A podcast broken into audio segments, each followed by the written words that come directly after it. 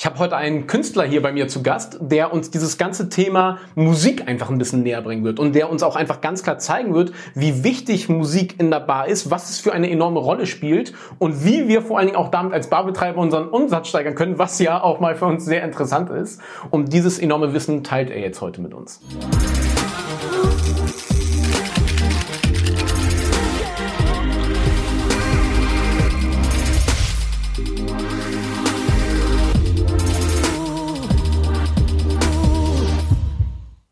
Mit gerade einmal drei Jahren hat der kleine Vincent bereits, nee, warte mal, das wir machen, ist doch voll scheiße. Machen wir das Ganze hier mal ein bisschen authentischer, ja? Also, Vincent Arp ist mein Gast heute, hat international schon überall Auftritte gehabt, also wirklich in den USA und ganz Europa und hast du nicht gesehen. Und auch für diejenigen, die einfach immer ein ja, Stück Papier brauchen als Zertifikat, sag ich mal, hat er auch alles vorzuweisen, hat Musik in Amsterdam studiert, hat erst seinen Bachelor und dann seinen Master gemacht. Das Ganze hat insgesamt sechseinhalb Jahre gedauert. Der viel wichtigere Part für uns gerade hier für das Thema und gerade hier für unseren Kanal ist allerdings, dass er die musikalische Leitung in verschiedenen Barkonzepten gestaltet und geführt hat. Ja, das heißt, er hat die Playlisten erstellt, Live-Musik-Konzepte erschaffen, Jam-Session gehostet und hast du nicht gesehen. Und das Ganze auch wirklich vom Ritz in London bis hin zu, ich sag mal, halben Speak-Easy-Bars wie das HPS in Amsterdam. Da kommt also alles mit dazwischen, viele auch in Berlin unträbig gewesen. Und dieses enorme Wissen, gerade bezogen auf die Bar, wird er eben heute mit uns hier zur Verfügung gestellt. Und auf jeden Fall, ich freue mich, dass er mit am Start ist. Vince, ich komme schon mal direkt zum Punkt mit der Frage, spielt denn Musik überhaupt eine Rolle in der Bar? Ja, auf jeden Fall. Ähm, Kannst du mal äh, nächstes Mal, wenn du in der Bar bist, äh, vorschlagen, die Musik auszumachen und gucken, was passiert. Ja, es gibt tatsächlich eine sehr legendäre Bar in Berlin, Rom Trader heißen die, die spielen halt keine Musik. Ja, es, gibt, es gibt in Amsterdam auch ein paar Bars, die schon 100 Jahre auf sind oder so und noch nie angefangen haben, Musik Ach, zu machen und deswegen auch nie Musik haben. Oder vielleicht kommt man hier mal vorbei mit dem Akkordeon.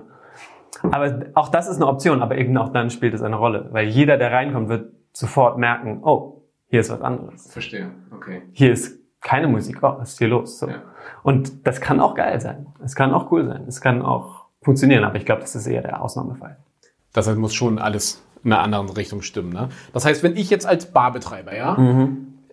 einfach darauf achte, dass das Musikkonzept auch richtig stimmt, dass ich mir auch wirklich Zeit nehme und Gedanken mache für das Musikkonzept. Mhm. Inwiefern kann ich denn davon profitieren? Was würdest du sagen? Ich glaube, dass die Musik ähm, echt eins der Hauptmerkmale ist, dass die Stimmung in der Bar kreiert.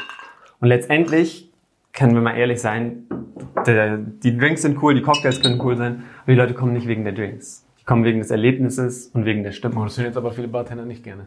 Ja. Das, kann, das kann ich mir gut vorstellen. Aber letztendlich, diesen, die Drinks würde man im großen Teil äh, zu Hause günstiger machen können. Wenn es wirklich nur um den Alkohol gehen würde, dann könnte man viele Spirituosen auch zu Hause verköstigen. Was auch viele Leute machen natürlich. Mhm. Aber sie gehen dann trotzdem in die Bar und zahlen eigentlich viel mehr pro Milliliter, weil sie mit ihren Freunden zusammensitzen können, weil sie was erleben können, weil sie eine Erfahrung machen, einen, einen, ja, einen Abend verbringen, den sie dann für immer erinnern werden. Also es ist auch wirklich bei, für uns als Bartender ist es eine sehr wichtige Aufgabe, dem Gast eben das Gefühl zu geben, dass er etwas kriegt, was er zu Hause eben nicht haben kann. Also ein Beispiel mhm. vom Drink ist es zum Beispiel, weil du könntest ja eine Flasche kaufen, dann nimmst du dir einen Messbecher, ja, und mhm. misst das alles mhm. Zentiliter genau ab, verrührst das mhm. alles und hättest dir somit genau den gleichen Drink. Mhm. Faszinierend ist aber zu sehen, dass die Sachen nicht gleich schmecken, weil einfach das alles mit da reinkommt. Ja, der Bartender, der sehr elegant seine Drinks da verarbeitet, das hat halt alles einen Einfluss. Und ich kann mir halt auch vorstellen, dass das eben auch mit der Musik kleine, kleine Anekdote aus der Musikwelt. Es äh, gab einen Geiger, der hat ein Experiment gemacht in, äh, ich glaube in Washington DC, in der U-Bahn zu spielen mhm. und zu gucken, wer wie viel Geld er bekommt, wie viele Leute stehen bleiben. Und der, der gleiche Typ hat abends ein ausverkauftes Konzert gespielt. Und die Musik in der Bahn, äh, äh die Musik in der Bahn zu spielen, hat niemanden interessiert. Ja. Aber der gleiche Geiger, die gleiche Musik im Konzertsaal, volles Haus, Standing Ovation, alle, alle freundlich. Der Kontext, in dem wir Musik, aber auch Drinks ähm, erfahren, hat natürlich ganz viel damit zu tun. Das ist das Gleiche, wenn du einfach irgendwo ein Stück Musik hörst im Laden, dann hat das keine Bedeutung. Aber wenn dir jemand das vorführt und sagt, hey, hier, das ist, oh, das habe ich gehört, das musst du unbedingt mal checken und das macht Sinn in deinem Leben und wo du gerade bist, hat es eine viel größere Bedeutung. Ich glaube, das ist das Gleiche mit der Bar. Deswegen hast du recht, es, es schmeckt nicht gleich. Es ist eine komplett andere Erfahrung. Es ist ja, ist ja auch nicht nur eine Erfahrung unserer Geschmacksnerven, sondern es ist ja eine komplexe Erfahrung, die wir als gesamtheitliches Wesen in dem Moment haben. Auch Ja. im sozialen Kontakt mit anderen, im Gespräch mit anderen. Und die Drinks sind ein essentieller Bestandteil dessen, aber nicht das einzige. Es ist ja auch wirklich, es kommt ja auch immer extrem auf die Emotionen drauf an. Ne? Also Ja. was empfinde ich gerade damit? Und das schmeckt dann ja auch dementsprechend. Also dieses Beispiel mit dem billigen Wein aus Griechenland, das kennt glaube ich jeder. Ja, dort hat alles so fantastisch geschmeckt Ja, ja. und dann kaufe ich mir Flaschen und bringe sie mit nach Hause und merke ich, was das für eine Plörre war. Und ähnlich ist das ja auch, was die Emotionen angeht. Ich habe mal irgendwo gelesen, dass nichts deine Emotionen so sehr beeinflussen kann wie Musik, weil das ja Ja. auch sehr viel an ähm, Ja. Erinnerungen geknüpft Da würde ich äh, einfach mal weiter referieren an das Beispiel Film. Alle geil, geilen Films, Fil Filme, Films, ähm, haben mega Musik und das ist, was dich packt, das ist, was du erinnerst, ja. Prost. Ähm, Mhm. Und genauso kannst du dir, du kannst es dir fast nicht vorstellen. Das sind dann einige Arthouse-Films, die machen das noch, noch mal ohne, ohne Musik, aber die großen Blockbuster haben alle auch einen Soundtrack, den du dir danach noch anhören willst, mit dem du dann die Emotionen verbindest des, ähm, des, des ähm, Films, die du gesehen hast. Und ich glaube, das lässt sich eins zu eins übertragen auf das Erlebnis Bar, wo du selber in dem geilen Film bist. Stimmung ist geil, die Leute sind cool, du lernst neue Leute kennen oder bist mit deinen Freunden da, trinkst was.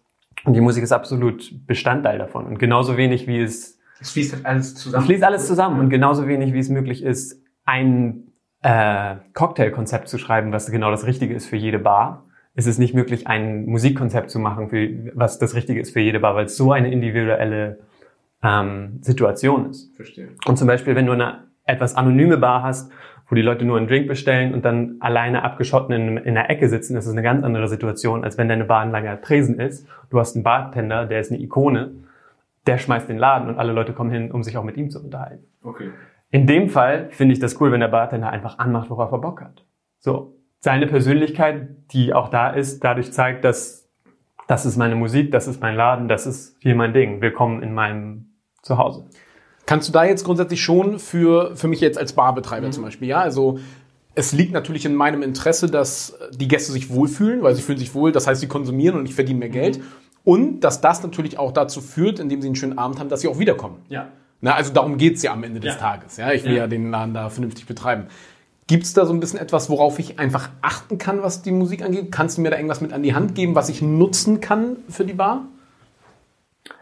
Das ist, glaube ich, so individuell und so spezifisch, dass der einzige Ratschlag, den ich sagen könnte im Allgemeinen ist, achte einfach mal drauf. Probier mal ein paar Sachen aus, achte drauf. Und ich glaube, experimentieren ist auch nicht so, nicht so verkehrt. Ich glaube, natürlich kannst du auch was falsch machen und die Leute gehen, weil die Musik, weil sie die Musik nicht geil finden. Ich habe mal die Ist auch Eisprinzessin gespielt, das war Ja. ein bisschen komisch. Ganz Aber ich kenne auch, ich kenne auch diverse Bartender, die, die bestimmte Musik nur, an, nur anmachen, wenn sie wollen, dass bestimmte Leute wieder gehen. Okay. Also da kann man auch, wenn man da eine gewisse, ähm, ein gewisses Know-how entwickelt, kann man das auch für sich zu nutzen wissen. Aber nee, ich würde vor allem sagen, ausprobieren und einfach drauf achten. Und ich glaube, die meisten, die meisten Bartender wissen auch, dass das wichtig ist. Ich glaube, dass es, ähm, wir in einer Zeit sind, wo ich kenne eigentlich niemanden mehr, der nur einen Musikstil hört, zum Mhm. Beispiel. Ich kenne eigentlich niemanden mehr, der nur Hip-Hop hört oder nur Punkrock oder so. Das ist 90er Jahre mit diesen Ju- Jugendkulturen oder so. Die meisten Leute, die ich kenne, finden bestimmte klassische Musik geil, hören bestimmten Jazz, ähm, haben vielleicht eine Rockband oder Popband oder Sachen, die gar nicht zu klassifizieren sind und interessieren sich dafür oder Soundtracks von irgendwelchen Videospielen oder Filmen oder was weiß ich. Also, also du ermutigst schon so ein bisschen auch ruhig ein bisschen kreativer zu werden. Absolut, Okay. absolut. Und eben im, im Einklang ähm, mit der Stimmung und den, mit den Drinks auch. Vielleicht lässt sich das auch inspirieren, wenn du sagst, ey, jetzt haben wir so einen Drink auf dem Menü, da passt eigentlich die und der Art von Musik zu. Einfach mal probieren. Einfach mal. Wie ist denn da deine Erfahrung? Also ich, mich würde es nämlich auch interessieren, wie es mit Live-Musik aussieht im Vergleich einfach zu äh, normale Musik, die ich jetzt bei einer Spotify-Liste spiele, weil Ja. gerade du hast ja auch schon sehr viel Erfahrung. Du hast damals äh, bei uns ja die Leitung in der Headbar gemacht, die musikalische Leitung, wo wir wirklich jeden Abend dann auch eine Jam-Session hatten, was du ja alles Ja. organisiert hast. Und selber aber auch in, eher in Amsterdam, wie hieß die Bar, wo du das gemacht hast? Hiding in Plain Sight. Genau, und da hast du ja wirklich jede Woche, jeden Donnerstag, glaube ich, ne? Hast du da ja immer Ja, und auch in vielen anderen Bars. Ich, sowohl auf der Seite der Barbetreiber als auch der Seite der Musiker ist das manchmal ein bisschen problematisches äh, Thema, weil die Barbetreiber denken, uh, was passiert da? Kommt da jemand und haut laut aufs Schlagzeug und mhm. äh, müssen alle Gäste still sein und die übernehmen dann die Show und passen sich nicht ein in das äh, Ambiente. Mhm. Und viele Musiker, die eigentlich nicht wirklich Lust darauf haben, das nur machen, weil es ein bisschen Geld gibt, aber eigentlich viel lieber im Konzertsaal spielen wollen. Ich mag beides sehr gerne. Ich mag im Konzertsaal spielen und in der Bar. Konzertsaal, wo die Leute still sind, zuhören und du, die kommen für dich. Die kommen sowieso und hören dir sowieso zu und ähm, sind sowieso interessiert. In der Bar kommen sie nicht für die Musik, die kommen für ihr Erlebnis. Ich mag es aber auch sehr gerne, auf einer Feier zu spielen und Teil dieser Feier zu sein, Teil der Stimmung zu sein. Und wenn die Leute reden und aufstehen und schreien, umso besser. Dann fühle ich mich nicht als Musiker, oh, die respektieren mich nicht, weil sie mir nicht zuhören, sondern ich denke mir, geil, fett, geile Stimmung, geiler Laden, fett, hier läuft es, mhm. cool. Mhm. Ähm, und wie gesagt, Barbetreiber haben, glaube ich, manchmal ein bisschen ähm, ja, finden das manchmal ein bisschen schwierig, den Schritt zu gehen. Es ist natürlich auch finanziell manchmal eine ähm, Investition.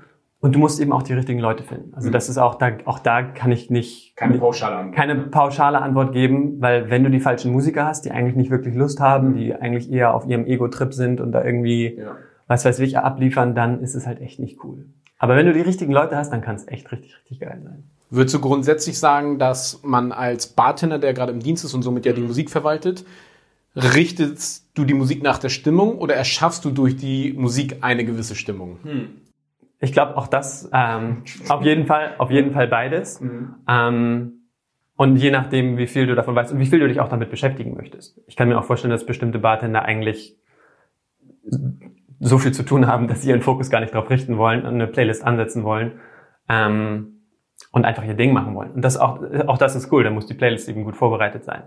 Wenn du jemanden hast, der auch sozusagen ein bisschen DJ spielen möchte oder wenn du sogar das Budget hast, vielleicht wirklich einen DJ anzuheuern, der wirklich da steht und dessen einzige Aufgabe ist, zu gucken, wie ist die Stimmung, was passiert gerade. Okay, jetzt ein bisschen mehr, oh, jetzt ein bisschen leiser. Okay, die hauen wieder ab. Okay, jetzt machen wir ein bisschen entspannt. Kommt eine neue Gruppe rein, das sind sechs Leute. Okay, mhm. so und jetzt geht's langsam hoch. Bis dann irgendwann der Peak im Abend kommt oder bestimmte Peaks im Abend. Wie im Club, wirklich. Auch da gibt's natürlich eine Clubkultur, Barkultur, haben ja natürlich auch sehr viel miteinander zu tun. Da kann ich auf jeden Fall auch aus der eigenen Erfahrung eben erzählen. Auch mit Vincent habe ich damals schon zusammengearbeitet, als ich noch im Ritz in London gearbeitet habe. Und ich zum Beispiel hatte jetzt keine Lust, mich hinter der Bar dann noch zusätzlich um die Musik zu kümmern. Ich würde aber auch wirklich aus eigener Erfahrung eben jedem empfehlen, sich einmal die Arbeit zu machen. In dem Fall hat das Vincent netterweise für mich gemacht. Er hat mir Playlisten erstellt für die unterschiedlichen Stimmungen. Das heißt, wir reden mhm. Freitag, Frühabend, aber nicht viel los. Freitag, mhm. Frühabend viel los. Und das gleiche dann Montagabend und so weiter und so fort. Mhm. Und dann hatte ich dann immer meine Playlist für die unterschiedlichen Stimmungen. War einmal sehr, sehr viel Arbeit, aber dann war die Arbeit auch erledigt mhm. und somit konnte ich dann immer spielen. Das heißt, dass da auf jeden Fall zumindest, auch wenn man keine Lust zu sehr auf Musik hat, dass man sich diese Arbeit schon einmal macht, ist schon das, echt. Ja, das, das halte ich auf jeden Fall für sinnvoll. Und man kann eben auch mich kontaktieren. man kann eben auch andere Leute kontaktieren, die vielleicht ein bisschen mehr Arbeit da haben, aber ich, ich glaube, es lohnt sich auf jeden Fall, genauso wie es sich lohnt, ähm, das Design der Bar ernst zu nehmen und ab und zu mal zu renovieren und zu gucken, okay, wie können wir das einrichten, dass es genau richtig funktioniert für was das, was wir hier machen wollen. Ähm, genauso macht es Sinn, auch für die Musik ähm, ja, die Arbeit reinzustecken und das zu machen. Ja, damit sind wir eigentlich schon ganz gut auf den Punkt. Wie sieht's von deiner Seite aus? Gibt es noch einen Punkt, den du noch mal erwähnen möchtest? Haben wir noch irgendwas vergessen oder sind wir soweit durch? Ich glaube, wir haben eigentlich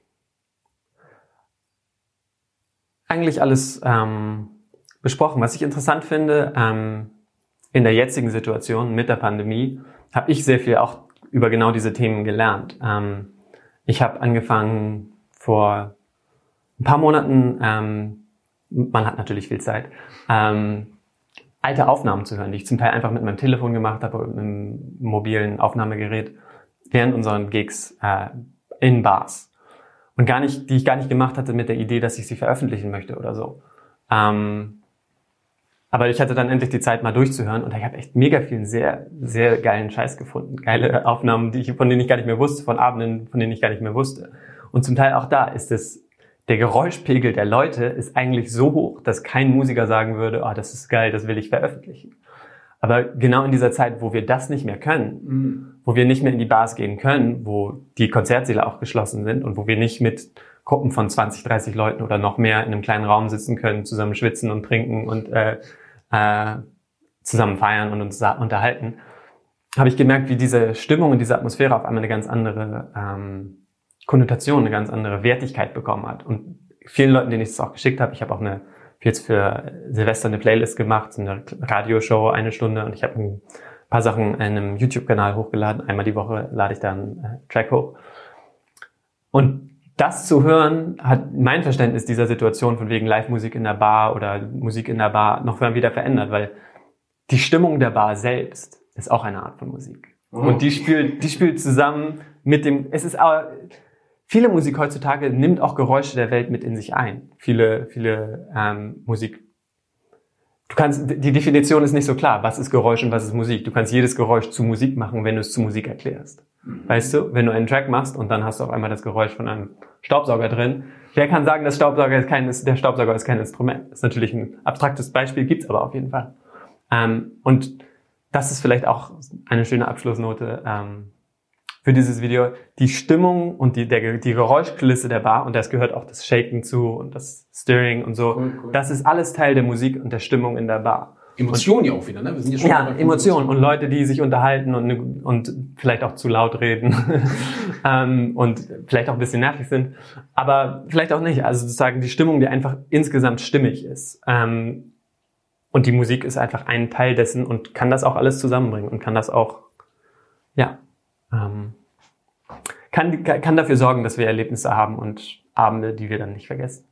Ich finde, also ich finde, da haben wir doch ein äh, super Schlusswort vom Witzen und grundsätzlich auch ein sehr interessantes Thema. Also finde ich extrem cool. Ich habe mich mit Vincent schon etliche Abende darüber unterhalten und äh, wo wir uns auch ein bisschen einen reingepichelt haben. Ja, immer sehr geschmeidig. Und das ist auch etwas, wo ich dich gerne zu einladen möchte, wenn dich so etwas mehr interessiert und wenn du auch gerne mehr ins Detail gehen willst, was solche Themen eben einfach angeht möchte ich dich wirklich herzlich einladen, dich bei uns in der Wagemut Taste Academy dazu zu gesellen. Das ist eine Gruppe auf Facebook. Und Vincent ist auch mit da drin. Und gerade wenn dich, wenn du auch zu diesem Thema gezielt Fragen hast, stell sie entweder hier unter dem Video oder eben bei uns in der Wagemut Taste Academy, wo ein reger Austausch von ein paar anderen begeisterten Verrückten eben stattfindet. Daher gerne jederzeit willkommen und danke, dass du heute wieder mit da, da danke, dass du heute wieder mit dabei warst und auch danke an dich, mein Lieber, dass du dir Zeit genommen hast. Bitte, bitte. Danke dir.